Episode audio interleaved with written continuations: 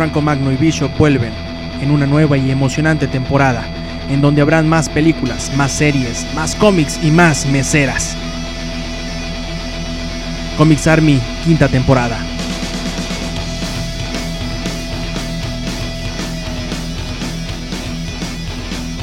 Estamos regresando. bueno, ya es toda la canción, toda la pausa que nos tomamos de cuatro meses para volver a grabar finalmente Comics Army. Grabando Comics Army, debo decir, desde Wings Army por primera vez desde la uh, primera temporada. Desde la casi, o mínimo la segunda, no grabamos. Y esta es la quinta temporada. La quinta. Ya duramos más nosotros que la carrera goleadora de Guille Franco y que la carrera de Miguel España como director técnico. Bishop, ¿cómo estás? O los discos con éxito de Yair de la Academia, por ejemplo. Sí, eh, hola, hola, hola, hola, hola, hola, hola, hola a todos. Hola a ti, Paquito. Hola a usted, señor de Wings Army, la señorita Mesera. Eh, hola también a los que nos escuchan. Sí, estamos de vuelta. ¿Y cuánto, cuánto nos tomamos? ¿Dos meses? Algo así como dos meses, ¿no? Somos una vergüenza nacional. Pero el punto es que estamos de vuelta y eso es lo importante. Eh, ahí está el podcast para que se vaya entreteniendo. Este, hoy, desgraciadamente, no viene Mele Ninja. Me avisó, me avisó que no iba a poder llegar, que hubo algunos inconvenientes. No seas mamón si vine. Bueno, pues ya, aquí está, aquí está. Pero este, va a ser un poco callado hoy porque dice que le duele la garganta. No mientas, cabrón. Estamos de regreso. Oye, de veras, fíjate, este es el primer programa del año, de hecho. Estamos en el 2012. No, no, en el 2013. Y el año pasado, ya para el final de la temporada, grabamos uno en dos meses. O sea que en seis meses hemos grabado un programa. Qué poca vergüenza tenemos de veras. Pero estamos de regreso. Bicho, ponnos al día. A ver, cuando nos fuimos de vacaciones, ibas apenas a ver el Hobbit. Eh, no te habías rasurado. Este, andabas rapado este, ¿qué más? Eh, tantas cosas que prometía la vida para terminar el 2012. Ahora te encontramos pues hecho una piltrafa. ¿Cómo estás? Poco crudo, la verdad. Este, me, me cocino un poco mal. un poco crudo, ¿no? Ni tomo. este, sí, bien, bien. La verdad es que ha sido un inicio de año prometedor. No ha cumplido nada, pero ha prometido mucho. Eso marcando un poco a Peña Nieto, ¿no? Te lo firmo y te lo cumplo, pero mira, mira. Aquí estamos, ¿qué es lo que cuenta? Este, hoy casualmente no tenemos tema. Primer programa para comenzar bien. ¿Qué hacemos? Pues no, pues no, no, hacemos tema. Igual llegamos ahí, echamos la guaguara y, y, a ver qué sale. E, esa filosofía de a ver qué sale, yo creo que es lo mejor que hay. Sobre todo cuando se lo piden un guionista de cómics y dicen, a ver qué sale. Oye, Brian, a ver qué sale. Y terminamos leyendo algo como Civil War, por ejemplo. Ah, no, qué chulada, qué chulada. No, yo pienso que de lo peor de los a ver qué sale ha sido The Siege. Yo que para mí es de lo, de lo más como inventado, así como que, pues le metemos de aquí, le metemos de acá. También los, ¿cómo se llamaba? Los, la iniciativa, la saga de la iniciativa, ¿te acuerdas? Era como, como leer puros inventos. Ay, vamos metiendo en una chingadera, le metemos otra. Ay, pero eso no tiene sentido, ¿a quién le importa? Yo, fíjate que sí es cierto, no, y todavía tuvo el cinismo tu, tu tocayo, Brian Michael Bendis, porque siempre dice lo mismo. No, esta historia tiene siete años fraguándose. Desde que estaba en la cuna dije, ya, voy a meter a Sentry en los Vengadores y voy a hacer que les parta la mandarina. Y no es cierto. No, otra vez. Y no es cierto. Como los, a ver qué sale. Yo creo, no sé, sabes, eh, todo el plan editorial de Televisa creo que es una a ver qué sale. A ver, ay, pues hay que meter alias con Deadpool, a ver qué pasa. Y obviamente pasa que cancelan, cancelan Max luego. No, bueno, a la fecha que estamos grabando este programa no han cancelado Max. Pero por cierto, bicho, fíjate, estamos empezando un año donde las noticias de la violencia de la narcoviolencia ya parece ser que no existen. Parece ser como que el país mágicamente con la entrada de Enrique Peña Inepto, eh, se volvió misteriosamente pacífico, ¿no? De repente en Sinaloa otra vez ya nada más juegan béisbol y hacen banda, ya no decapitan gente y ni la cuelgan de los puentes. De repente en Chihuahua otra vez es un gran cruce fronterizo y ya no matan mujeres por todos lados. Y justamente me acuerdo de la violencia porque este año estamos leyendo Punisher Max porque se terminó Deadpool. Bishop, tú eres un fan del personaje, para los que no han leído Punisher, ¿Qué se pueden esperar para este año? Ahorita está la etapa Max, pero particularmente los últimos años para Punisher ha sido como ser más realista, ¿no? Apostar por un poco más de crudeza visual en las historias. Tú que eres amante justamente de, historias que tengan cierto toque de realismo, porque cuando no se pierden completamente en el espacio, ¿recomiendas leer Punisher a pesar de que tengo entendido ya ni lo estás bajando? Eh, Punisher para mí tiene ciertos paralelismos con toda la obra cinematográfica de Quentin Tarantino. Es muy crudo, tiene toques de humor muy, muy negro, pero es un buen cómic. A final de cuentas es una buena película en, en este paralelismo y es un buen cómic también. Tiene buenos guiones, está interesante. El problema es la continuidad.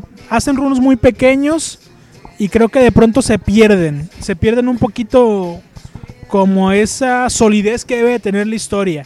Es un sube y baja regularmente y no va como a ninguna parte, sobre todo en los últimos tal vez 4, 5, tal vez 6 años. Yo he notado ese, esa como fragilidad en el título específicamente de Punisher, pero debo de ser sincero, también existe esta misma fragilidad en toda la industria de, del cómic, del cómic en general. No nada más hablando de Punisher, no nada más hablando de el universo Marvel o de DC, sino en toda la industria del cómic. Siento que sí tiene historias como tie-ins, como cosas muy pequeñas, interesantes y divertidas, pero no sé si valga la pena a gran escala. Sí, yo también creo que en el gran esquema de todo, de repente les falla integrar. Por ejemplo, Punisher, cuando lo quieren hacer muy crudo y luego lo integran a los a los héroes Marvel, desentona, ¿no? Como que dice, es como cuando vas, el típico caso, ¿no? A, a Bishop lo invitan a un baby shower, sabes que es un elemento discordante, ¿no? Mientras las mujeres están ahí para celebrar que una doña está a punto de parir un chayote, Bishop lo que quiere es fiesta. Bishop lo que quiere es consumir alimentos grasosos dañinos para una mujer embarazada. Bishop es hombre, suponemos, y no tiene nada que hacer en un baby shower donde además van a repartir pañales, suponemos también. Así se siente Bishop, así se siente, perdón, Punisher cuando lo integran a las historias con los New Avengers, con los héroes que pueden volar. Bueno, es que Punisher es un héroe urbano, creo que por ese lado generalmente le ha fallado Marvel al momento de quererlo integrar como héroe urbano, luego a héroe de ficción o de exceso de ficción. Simplemente se siente como pez fuera del agua. Y creo que la cuestión aquí tiene mucho que ver con, con quién lo emparejas. Yo creo que la cuestión sería emparejarlo con gente más o menos de su calaña, o sea, un Iron Fist, eh, Daredevil, tal vez, y digo tal vez, Deadpool, digo por el cierto estilillo que tienen de disparar primero y preguntar después. Este, no sé, no creo que haga mucho sentido ponerlo con Doctor Strange o con eh, Iron Man porque no tiene nada que hacer ahí, pues son cosas completamente distintas, pero sí creo que haría buena mancuerna, por ejemplo, con Iron Fist, que tienen cosas parecidas, o el Caballero Luna, tal vez por ahí un poco de, de acción. ¿Qué estaba diciendo? A- Lo acabo de olvidar, ¿eh? Yo creo que la, la gran cagada de Punisher en la década fue Franken Castle, cuando lo matan en Dark Reign, que a mí se me hizo interesante la forma en que se muere porque lo destazan. Se me hizo interesante por cómo lo fueron contando, aunque el dibujo estuvo horrible. Pero luego la solución que saca Marvel demuestra lo mal que puede llegar a estar integrado, ¿no? O sea, mira, ocurre que durante Dark Reign eh, Norman Osborn comienza a cazar a varios héroes urbanos sobre todo en una lista que elabora que deben ser eliminados. Y uno de los en la lista uno de los héroes en que, figuraban era justamente Punisher y manda a Daken, Daken el, al hijo de Gepardo a cazarlo. Naturalmente Daken pues es un cuate muy violento que como buen como si fuera judicial mexicano antes de preguntar o hacer una investigación pues decide literalmente cazarlo como si fuera oso. Tenemos varias escenas de pelea en ese cómic muy explícitas en cuanto a la violencia Las dibuja John Romita. Bishop pregunta que si bien logradas. Las dibuja John Romita. Está por demás decir, no, no están bien logradas. Y Daken termina. eh, ándale, Mine, como Minecraft. Y termina destazando a, a Punisher y termina arrojando los restos como si fuera bistec echado a perder por el caño. Y luego regresa a Punisher convertido como en un Franken. Castle. Frankenstein moderno. Así como ustedes están torciendo la boca mientras escuchan esto, así la, hicimos nosotros cuando lo leímos. La verdad no tenía mucho sentido y terminó volviéndose un lastre, uno de los muchos lastres que tiene Punisher en su historia. Ahorita en México se está, se está publicando la etapa Max. me parece que va a comenzar la saga de Barracuda, que a mí, a mí me gusta, a mí me gusta la saga de Barracuda. Pero como dice Bishop, el problema, el problema de Punisher y de otros tantos héroes es que como que no tienen un escritor de cabecera que lo sepa llevar. Lo que, lo, que ha tenido Punisher es un manoseo muy, muy amplio por parte de varios escritores. Algunos, Garth Ennis, por ejemplo, lo saben llevar, pero casi todos la, riegan y terminan llevando al personaje por el despeñadero. Eh, para quienes somos fan del personaje, yo creo que la, la- edición Max en México es una buena, una buena opción. Digo, con todo y que trae alias, que a mí me caga porque lo escribe Bendis y porque no tiene sentido. Es una buena opción, pero esperaríamos que, que en un futuro se hicieran cosas mejores con el, con el personaje. Digo, se me hace bien triste, como dice Bishop, que en seis años lo mejor que hemos visto de Punisher es ese corto independiente que, que hizo el actor que hizo Punisher 1, la película, con Ron Perlman. Él hizo un corto buenísimo de Punisher. Es lo mejor que se ha hecho. ¿Cómo? Ah, Laundry Day, Día de Lavandería. Ahí búsquenlo en YouTube, por ahí anda. Y es lo mejor, digo, hablando de cómo la violencia nos entretiene y cómo de momento en México pues ya no hay violencia, entonces no nos tenemos que preocupar por eso. Al menos en los cómics tendríamos que exigir que nuestra dotación de vísceras sin sentido y balaceras pues estuvieran bien escritas y no fueran un simple cómic de- de frontera violenta o de tu mejor maestra. Y bueno, hablando de violencia, tenemos de recordar que si bien México no brilla por ser un... Ahora, ahora no brilla por ser un lugar eh, violento, porque mágicamente a partir del 1 de enero todo se acabó. Sí debemos de acordarnos que hace como tres años más o menos tan figuraba en el ámbito violento en el mundo que Deadpool vino a hacer una misión, fue, fue a Sinaloa y mató al Chapo Guzmán, no, al Chapo Guzmán no sé, no, pero, pero tuvo una saga en, en Sinaloa de lo más, bueno, con el estilo muy particular de Deadpool. Y es que, bueno, Deadpool es así, debía de ser cómica y salió cómica y estuvo bien, estuvo bien, estuvo divertidito.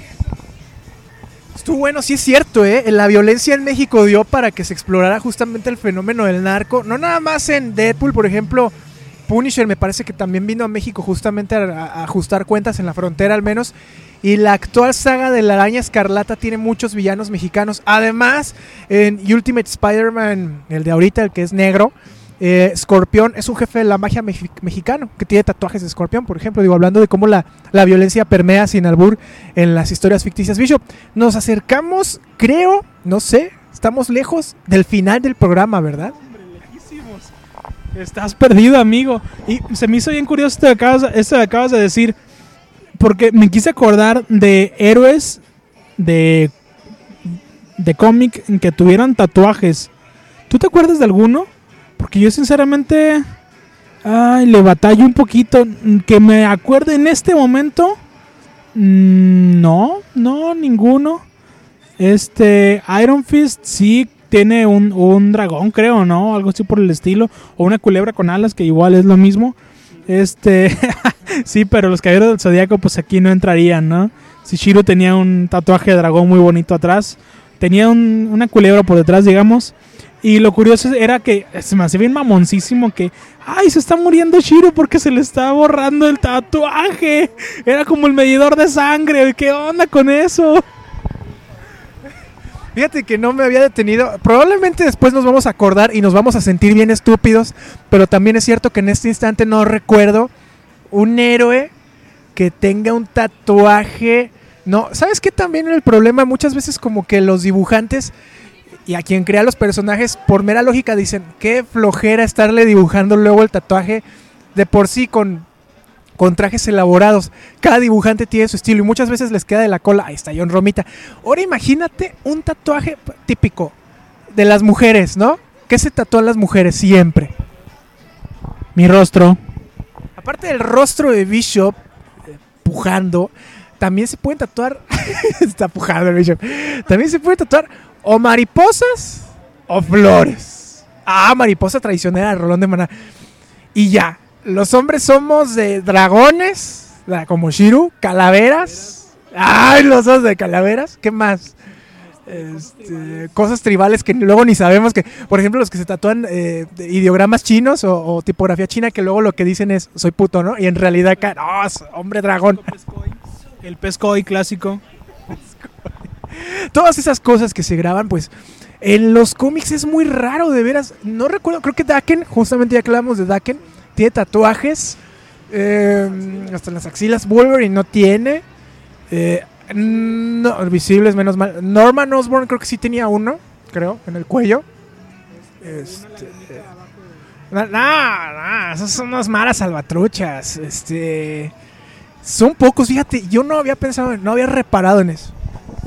El, tatuaje que regularmente no se ve de Osborn es que en la espalda tiene Osborn así grandote con letras cholas y una Virgen de Guadalupe así grandota. En un ojo tiene dos lagrimitas. Uno es Gwen Stacy y el otro es precisamente él.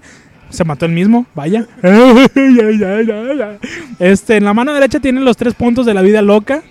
Y en, justamente en la otra mano tiene una telaraña junto con otra en el codo derecho. ¿Es, es así?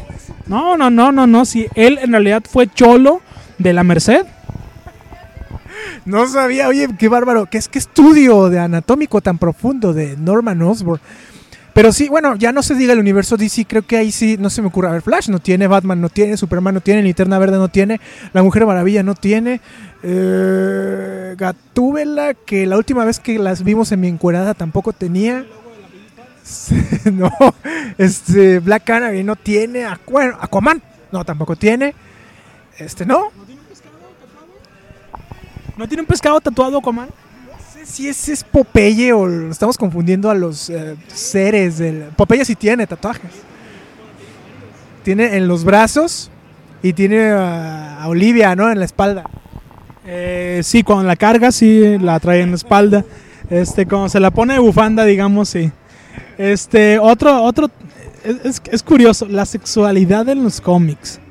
¿Cuántas relaciones han funcionado realmente en los cómics fuera de Batman y Superman?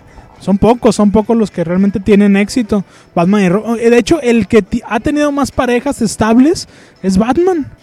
Batman, un tiempo, sí, el mismo tiempo anduvo pr- primero con Selina Kyle y al mismo tiempo se puso de novio con un Robin. O sea, es algo, es algo que, que se le debe de respetar. Muchos hombres pueden intentarlo, pero pocos lo han logrado tener dos relaciones al mismo tiempo. Este, justamente hablando de Batman, hoy terminé de ver eh, lo que ya platicamos hace rato. eh, el regreso del Caballero Nocturno 2, fuera de cuadro, lo platicábamos. Eh, no hay cuadro, no, pero bueno, este, hoy vi la segunda parte y final de Regreso del Caballero Nocturno, eh, animado, animado. Eh, y lo platicaremos volviendo del corte. ¿Qué te parece, mi querido amigo? ¿No quieres platicarlo después del corte? Pues me vale sorbete, fíjate, porque de todas maneras no vamos a ir a corte.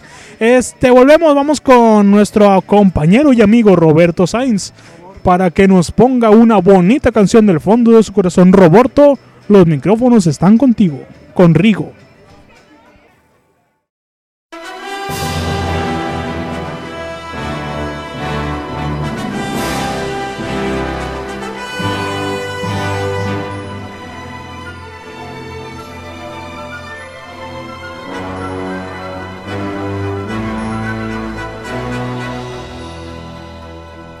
Muchas, muchas gracias Bishop. Y pues bueno, esta vez les voy a poner una canción algo distinto a lo que usualmente les eh, comparto aquí en el corte musical de Comics Army. Y como pueden estar escuchando, esta es una canción eh, orquestal y únicamente de música, no tiene vocales. Y que pertenece al tema principal de uno de los juegos que ahorita me mantiene cautivo, que se llama Nino Kuni, The Wrath of the White Witch, o La Ira de la Bruja Blanca. Y es un RPG bastante bueno desarrollado por Level 5 y Studio Ghibli. Esta canción fue escrita por John Hisashi, que es un eh, pues compositor japonés e interpretada por la Orquesta Metropolitana de Tokio. Y bueno, aquí los dejamos con la canción del menú principal o la canción principal o el tema principal, como lo quieran poner, de Nino Kuni, The Wrath of the White Witch.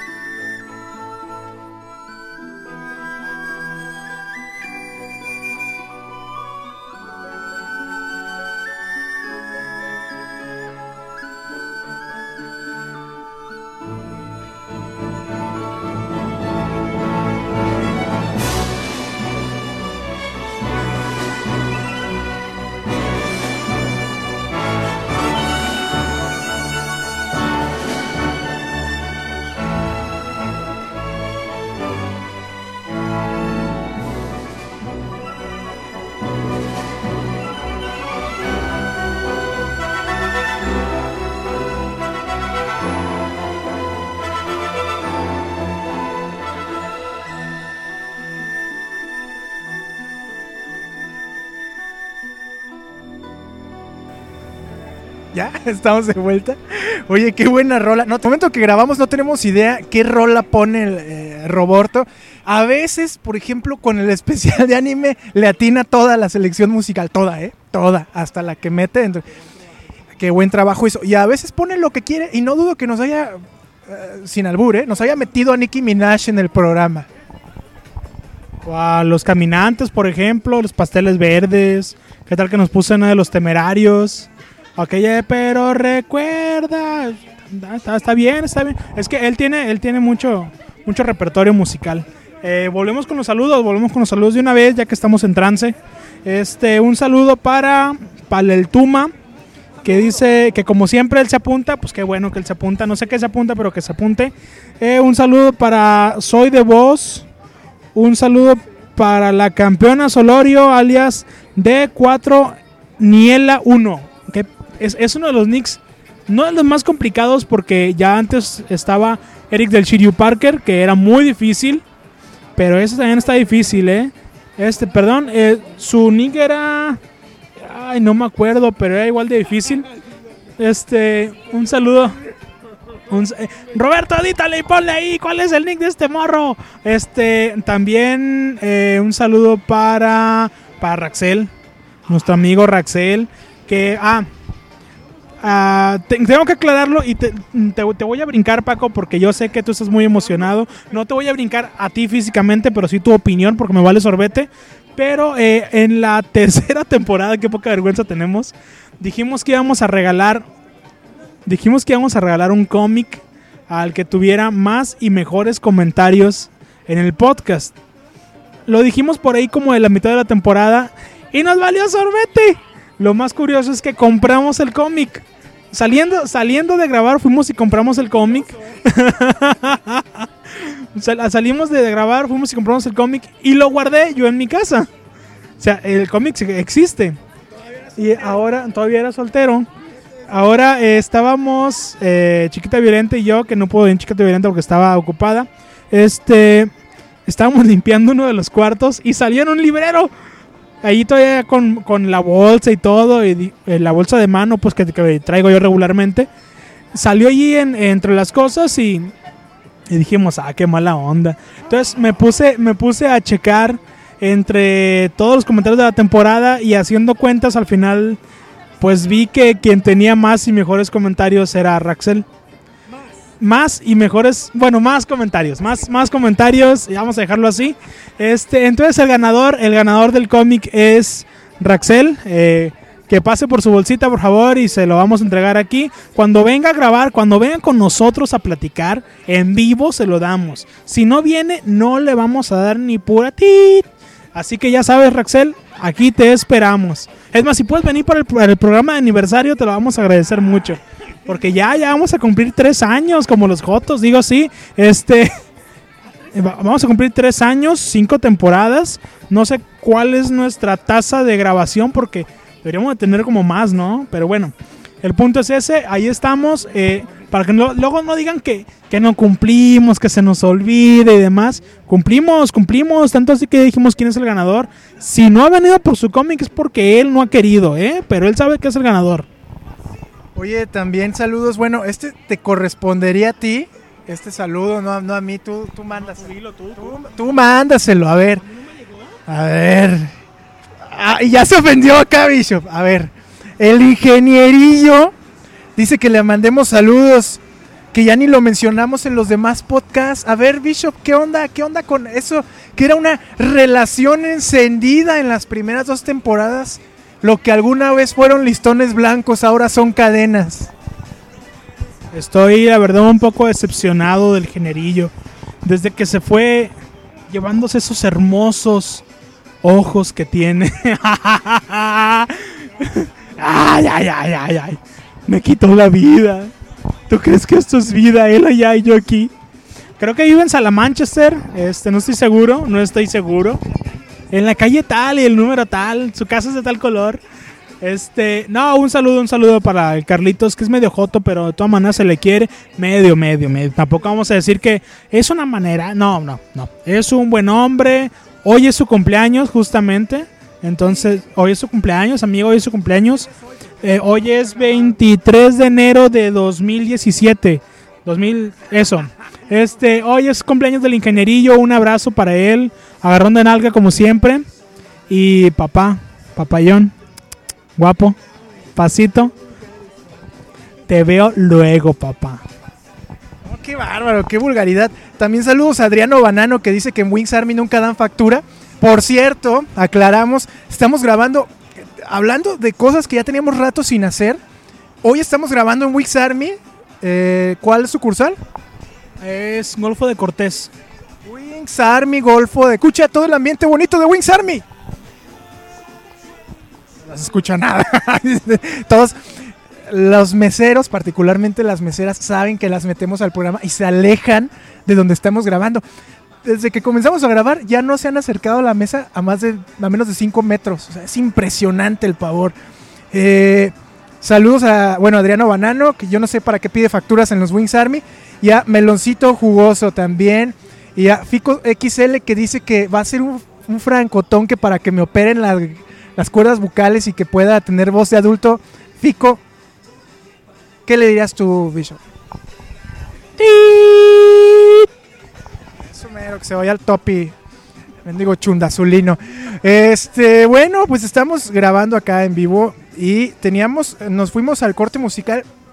Yo me acuerdo cuando vimos la película de Batman, El Caballero de la Noche regresa, asciende, este, que muchos dijimos, ah, está bien, pero la pelea con Bane como que les quedó de la coliflor. O sea, casi nadie salió muy satisfecho de esa pelea. Aunque en aquella ocasión dijimos que también es cierto, a, Nolan nunca le salen bien las peleas. Ahí es donde como que le falla el, tornillo siempre. Bishop acaba de ver la segunda parte de Dark Knight Returns, ¿se era? O la cagué, ajá. Animada. Y ahí viene una que él considera es la mejor pelea que se ha visto. Si no de Batman, sí de Superman. Bishop. No, también hay que ser sincero, una, una buena pelea de Superman está complicado porque cuando tienes un personaje tan soso, tan aburrido como Superman, todas las peleas se, se solucionan en dos, en dos golpes. O sea, la verdad es que ya, ¿qué? ¿Qué le haces? Nada. Y lo curioso aquí es que, bueno, está bien planteada la pelea, está bien hecha y sobre todo te explican por qué están sucediendo las cosas. No es como que las cosas pasan porque van a pasar. No no se da nada por sentado, sino que hacen todo un plan muy estructurado de, ok, este güey es el ser más poderoso sobre el planeta, de acuerdo, pero no es invencible, no lo podemos chingar. Y Batman dice, de hecho, vas a sobrevivir después de esto, es lógico, ¿no? Pero cuando te vayas a la cama, vas a recordar que yo fui el único ser humano que te ha podido derrotar. Y eso se me hizo a mí increíble la madrina que se ponen entre ellos, porque la verdad es que está pareja la pelea. Yo creo que está mejor que la pelea contra Doomsday del cómic. Así a ese nivel. Ay, no más. Mejor que la de que monito contra el rey bucanero, donde le dan una patada y lo mandan volando. Fíjate. ¿Cuál de todas? De ver, yo también. Bueno, busquen en YouTube la patada de que monito, que es que a mí me da risa esa madre. Sí es cierto que Batman, sobre todo animado, ha tenido buenas peleas, pero yo creo que como dice Bishop, un personaje que es bien difícil de adaptar bien, hacerlo interesante, que no sea como un Boy Scout en calzones, es Superman. Antes de comenzar a grabar el programa que me mencionaba, no, es que me gustó mucho la pelea de Batman y Superman. Le dije, no con esa voz, más bien con, ay, me gustó mucho la pelea de Batman y Superman. Este, yo trataba de acordarme alguna buena pelea de Superman que no hayamos leído en cómics. Y no, o sea, no, todas son como lo que dice Bishop, yo creo que es muy cierto. Y, y, regresamos al tema de no saber escribir un personaje, hacerlo soso y hacerlo aburrido. Superman muchas veces resuelve todo como que a dos trancazos o a tres patadas y se acabó el problema. Y eso hace que el personaje sea unidimensional, poco atractivo. Yo le he leído, la neta, también es cierto, le tengo cierto como resquemor por lo mismo, le he leído pocas historias buenas a Superman. Si tú me preguntas ahorita cuáles son buenas, obviamente la muerte de Superman por lo que significó, no porque esté buena. Justice, no la banda francesita esta de pop, sino la, la que hizo Ross. Y sobre todo, Kingdom Come. Kingdom Come yo creo que... que es, no, es, no, no, no. A lo que voy es historias buenas de Superman. ¿Tú te acuerdas de alguna? Um, creo que la película que ya hemos platicado hace ratito, no, no estoy seguro de si es Superman Forever, pero es donde va, donde al inicio va el sol y, y tiene una sobreradiación y está este pues condenado a muerte de manera eh, un poco aburrida, digamos, porque le dan como, ah, tienes una semana para ir a despedirte de todo el mundo en la Tierra y luego ya te mueres. y ya. Fíjate, o sea, ¿te acuerdas de Returns? Superman Returns en el cine. ¿Qué te pareció la película? Pues yo le daba un 7 cuando mucho, cuando mucho, ¿eh? y estoy siendo benevolente porque en realidad me parece una película mala. Totalmente de acuerdo, o sea, no sé, así como decimos que Punisher ha tenido seis años de historias sosas, que por ahí se salvan algunas, que destellan, que recuerdan porque era un buen personaje. Superman no ha tenido una que yo, yo le haya leído. Yo creo que fácil, pero así fácil en todo lo que va de este siglo. Y si me apuras, hasta, híjole, yo creo que el 93 con la muerte de Superman. Obviamente han pasado muchas. eh, Pasó Kurt Busiek, pasó este, Geoff Jones, también escribió Superman, Morrison también lo escribió. Aquí el problema es lo memorable.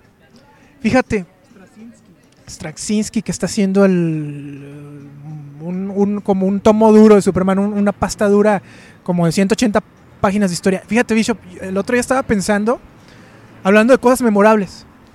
¿Cómo hay escenas, no sé si a ti te ocurre, escenas del de cómics que se te quedan grabadas en la mente y de repente, no sé, en algún momento de tu vida tú te acuerdas mucho de esas escenas y no te puedes explicar por qué? No necesariamente una historia completa, sino una como una secuencia y siempre viene, ¿no? Yo sabes de cuál me estaba acordando ahora que, que- que he andado viviendo estrés laboral.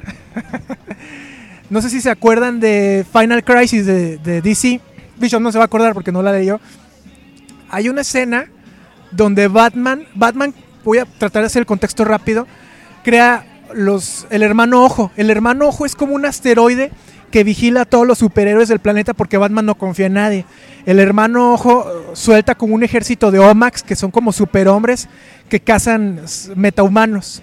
En un momento dado de la historia, Batman pierde el control del hermano ojo y el hermano ojo comienza, comienza a actuar por su cuenta y se empieza a chutar a todos los héroes, incluyendo la destrucción de la isla de la Mujer Maravilla, la isla de, la- de las Amazonas, eh, de las fantochadas. Comienza a cazar a todos. Entonces hay una secuencia donde Batman está frente a la computadora ah, comunicándose con el hermano ojo y le pide que se detenga.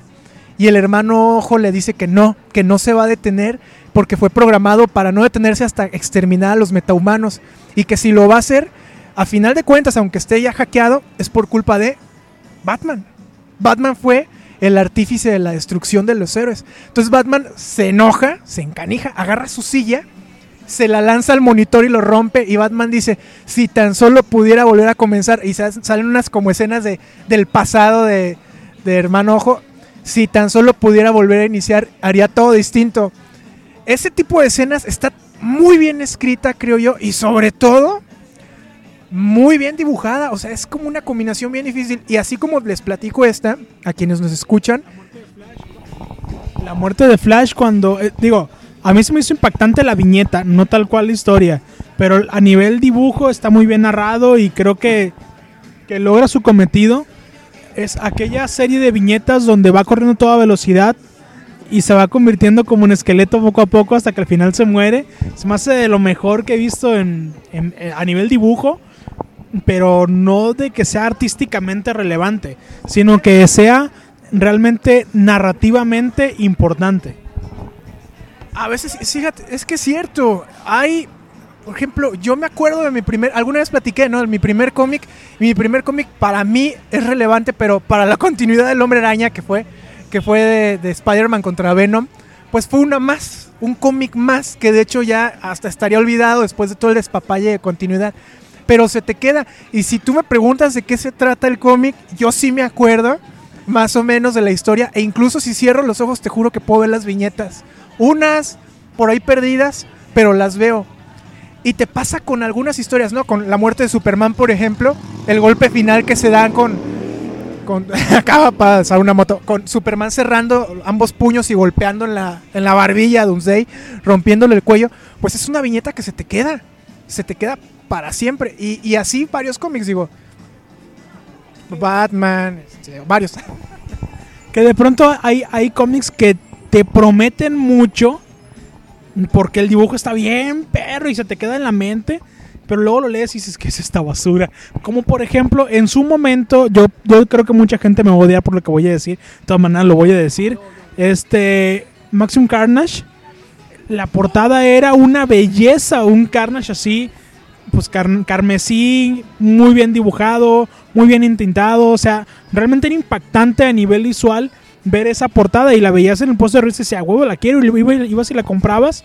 Y cuando la leías decías, bueno, tal vez muchos digan, ah, no, pues sí estaba muy chido. La verdad es que era malísimo, era súper soso, aburrido. Bueno, ya en su momento platicamos sobre, sobre este cómic y no ha cambiado mucho mi opinión al respecto. Sigo pensando que es muy malo, pero esa portada realmente tiene mucho, mucho que brindar.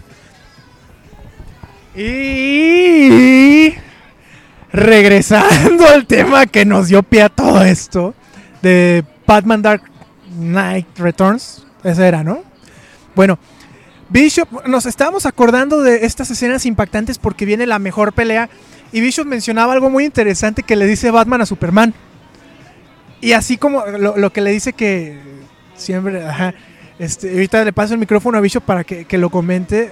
Oh, ¿Ya lo dijiste en el programa? Sí, sí lo dije en el micro. Que le había ganado y que demás. Y que, que se acordaba que iba a sobrevivir y demás.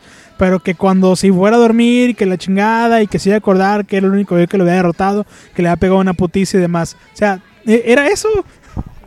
Que todo este rato estuvimos divagando sin sentido otra vez. Hasta. ¿Qué? ¿Estamos grabando? Hablamos acerca de la. la lo me- memorables que se pueden convertir algunas viñetas. Y sí es cierto lo que decía Bishop. A veces hay viñetas en cómics tan sosos y estúpidos. Ahí está el caso, por ejemplo, de casi todo lo que hace Jim Lee. Y yo creo que dibuja bien. No soy fan, pero creo que es muy capaz. Y creo que le ha tocado dibujar. ¡Ay! Hablando de. No de Jim Lee, de Andy Kubert, que tiene un, tuvo un estilo muy, muy, muy, muy parecido. Y hablando de viñetas memorables, ¿cómo olvidar aquella viñeta donde Magneto, Magneto le saca la de Medium a, a Wolverine? O sea, yo me acuerdo, Atracciones Fatales, que era un cómic en México, se consiguió casi casi vendiéndole el alma al diablo. Pues esa escena yo creo que es de las que se te quedan, ¿no? Que era un póster, sí, fíjate, hasta casi casi me puedo acordar del, del diálogo. Llega, llega Wolverine y le da con las garras a Magneto en el pecho. Y Magneto creo que le dice algo así como, ah, Logan, otra vez estamos en este viejo baile. Sin embargo, esta vez va a ser distinto. Y le lanza el ataque magnético. Yo voy a hacer la traducción simultánea. En realidad lo que le dices, órale puto, así vamos. Esta fue la. Esta, creo que esta fue la última vez que me lastimas, pero ya nunca más. Y luego cierra el puño y le saca todo el, el- el relleno de metal a Wolverine. El re- ¡Ah! El relleno duro que en ese rato estaba hablando. Estaba hablando. Este, sí, la verdad es que es una de las piñetas más impactantes que he visto en muchos años. Pero también, saludos a Ledesma, la familia Ledesma. ¿Ledesma Amadas? Este, un saludo. Ay, uno de los saludos que nos pidieron es para nuestro amigo Esteban Anón. Esteban Anón Ledesma Amadas. Es justamente el nombre completo del chavo. Este. Ah, ¿Cómo eres vulgar, Paco? ¿Cómo eres vulgar? Eh, los de TVC que nos ponen así. No, sí, otro, otro cómic que para mí ha sido impactante visualmente. Es que me pones un poquito a pensar porque pues de pronto lee uno tanto, pero tanto, tanto. Yo creo que sería en Crows, en la primera saga de Crows precisamente. Este, ¿quién dijimos que era? el- no, no me acuerdo quién era el de los lápices, ¿no? Pero, pero era realmente muy buenos los trazos. Y hay una escena donde unos zombies están eh, haciendo vaya, pues ya no sé ni cómo decirlo, pedofilia, necrofilia, zoofilia, no sé, es que es una cosa increíble y los diálogos están así, hijo de su madre, no, no, no, no, no, una cosa... O sea, yo tengo el estómago muy fuerte, tengo el estómago rudo para leer cosas gore y demás, pero lo estaba leyendo y sentía así como que, ay, güey, no mames. Pero sí, o sea, la verdad, un cómic impactante. Tal vez ya no me acuerdo de tantos detalles de toda la historia, porque fue hace como cuatro años más o menos que lo leí. Pero me acuerdo de esa viñeta en especial y debo decir que Crows tiene muchos, eh, muchas viñetas en ese, en ese tenor que son como muy duras, como difíciles de digerir y que te crean un recuerdo o se convierten en algo memorable, independientemente de lo que estén contando en realidad.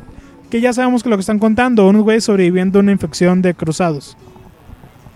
Exactamente, así como lo mencionas tal cual. O sea, no son, fíjate, yo no podría recordar, no me voy a esforzar en hacerlo tampoco, ni un solo cómic de New, New Avengers, ni uno, ni uno. O sea, sé que existe, sé que duró como 18 números con Bendis y Frank Cho en 24, algo así. Sé que más o menos de qué se trató, pero no recuerdo nada porque no me dijo nada memorable el cómic, ¿no? No hubo una viñeta impactante. Simplemente decís pues, que mataron a Sentry, ¿no? O sea, pero, pero mi mente se esfuerza en borrar todo lo demás y, y no lo impido en realidad. Es muy difícil, como dice Bishop, después de que lees muchos cómics, después de que lees muchas películas y lees muchos libros, hacerle espacio a cosas memorables. De repente tu mente se va llenando, sí, de, los recuerditos importantes. Y hay un punto donde para meter otro sin albur tienes que sacar uno más porque sencillamente ya no hay o así nos pasa a nosotros los, los viejos. Ya hay un punto donde las cosas ya no son tan fáciles de recordar. Y yo al menos en el último año no recuerdo haber leído o haber visto en el cine perdón también algo que se me quedara que yo dijera ah güey como hace rato que platicábamos de la película del 007 yo te dije que estaba buena no tenía un marco de referencia porque nunca he visto otra película de James Bond pero si tú me preguntas ahorita, a ver, una secuencia de acción que se te haya quedado, no. No me acuerdo, o sea, me acuerdo como que una escena de un tren, pero no me acuerdo bien en qué acabó. Una escena donde explota el suelo, o esa era de Batman.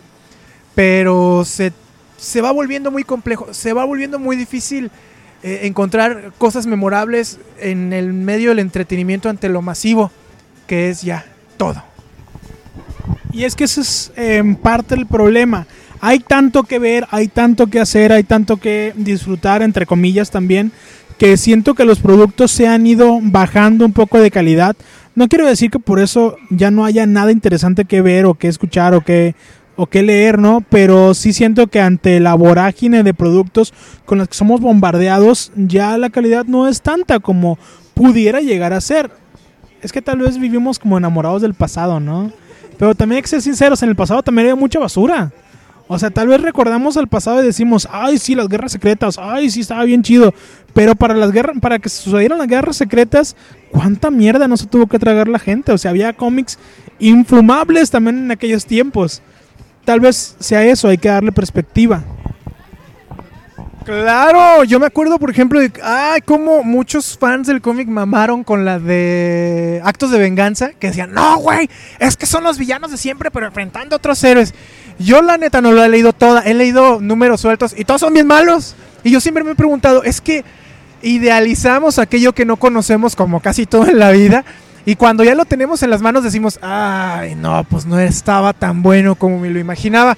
Así que en los comentarios de este podcast queremos que tú, tú escucha, nos pongas las viñetas que te marcaron, las que más te gustaron, como, como, como si fuera res.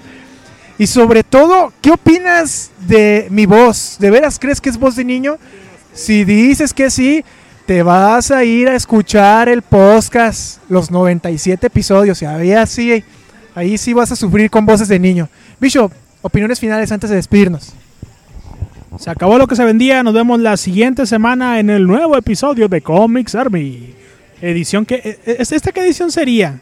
Hoy es. Se me olvidó que íbamos a imitar gente. Ay, no, bueno. so- so- soy un fiasco. Ahora tuvimos invitados, este, la mesera se alejó por completo. Yo creo que para los próximos episodios ya tendremos más este, carnita invitada, sobre todo mujeres, porque ¿sabes qué es el problema? Nos caen luego, perdón Michael Jackson, pero los niños vienen a nosotros. Yo nunca he entendido qué le encuentran de fascinante a los cómics los niños que se vayan a jugar Los dibujitos y los colores. seguramente. Así que tendremos invitados y una nueva temporada inicia. Bishop, muchas gracias y suerte en tu viaje, por cierto, porque se va de vacaciones, Bishop. Uh, Suerte. Oye, hablando de salud, ¿sabes a quién nos saludamos? Al Fénix. una felicitación, una felicitación para nuestro amigo este Jorge Báez, que no lo habíamos saludado en todo el capítulo. Amigo, un abrazo para usted. Este, no, ya. un saludo para, para el amigo Roy Fénix, que este fin de semana se nos matrimonió. Bueno, para que ustedes escuchen este, este programa, ya se casó, está de luna de miel, seguramente con algunos negros, pero eh, para nosotros en el futuro, o sea, este fin de semana se va a casar, eh, por ahí estaremos en su, en su boda viendo cómo, cómo pasa el día más feliz de su vida, ojalá que, que tenga un matrimonio lleno de felicidad como yo he tenido el mío. Este, y de verdad, de verdad le deseamos todo lo mejor de parte de todo el equipo, tanto de este programa como de todo Langaria y todo el mundo y todo el mundo mundial.